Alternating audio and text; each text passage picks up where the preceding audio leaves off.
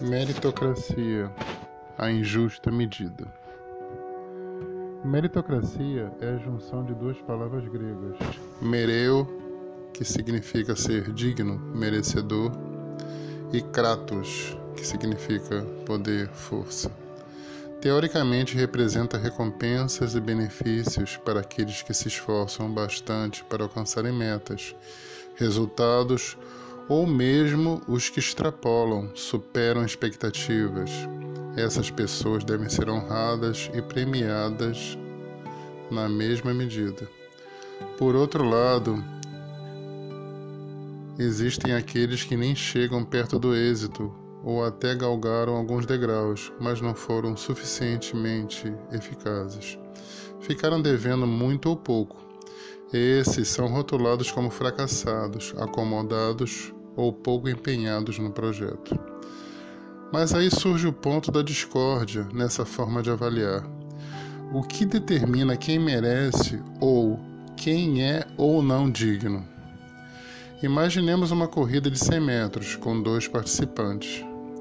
É dada a largada. O vencedor cruza a faixa com alguns metros de vantagem e o perdedor só chega na linha de chegada a custo.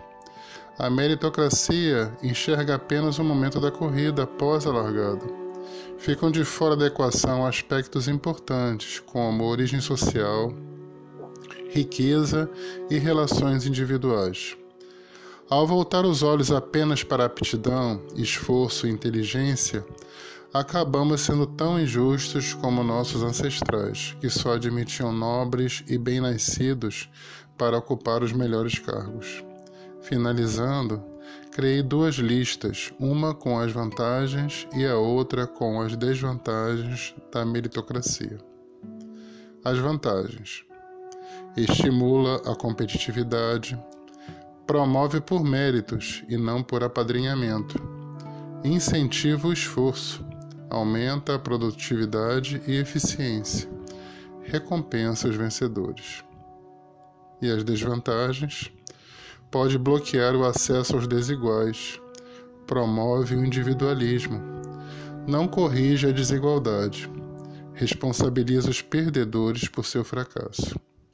Em nosso país, a meritocracia mostra uma face ainda mais assustadora pela realidade nacional escancarada. Temos alta concentração de renda. Somos a nação democrática que mais concentra renda no 1% do topo da pirâmide social.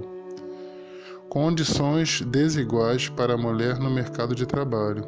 Elas estudam mais, trabalham mais e ganham menos que homens, segundo o IBGE. Racismo estrutural. Os brasileiros negros têm o um menor índice de escolaridade a, maior, a maioria dos miseráveis e a maior parcela de vítimas da violência. Conclusão: sob o verniz das promessas constitucionais jamais cumpridas, ainda conservamos a velha e carcomida estrutura do Império e mesmo da, Repu da República Velha. Acesse www.banhodalma.com Banho da Alma, Cultura e Paz Interior.